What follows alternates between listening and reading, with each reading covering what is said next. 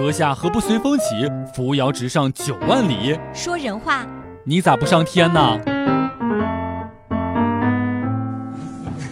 笑不笑由你。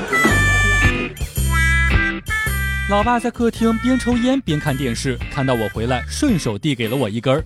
我刚点上烟，老爸突然拍照发微博：“儿子在家抽烟，搞得满屋子都是烟味儿，真生气。”然后含着泪对我说：“我忘了你妈快要下班了，家里烟味一时半会儿散不去，你赶紧跑吧。”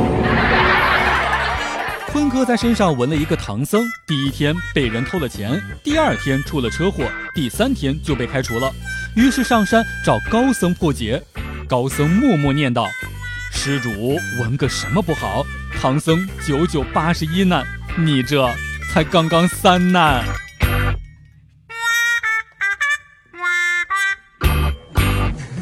笑不笑由你。媳妇儿临睡之前絮絮叨叨的谈话令我非常不开心。有一天晚上，妻子又絮叨了一阵子之后，问我说：“老公，家里的窗门都关好了吗？”我回答：“除了你的话匣子之外，该关的我都关上了。”结婚之后，老婆呀管得比较紧，不让出门。每次想出去玩的时候，我就故意找事儿，然后开始吵架，就说：“你走，你走。”不等他反应过来，我立马接着说：“好，你不走，我走。”每天两分钟，笑不笑由你。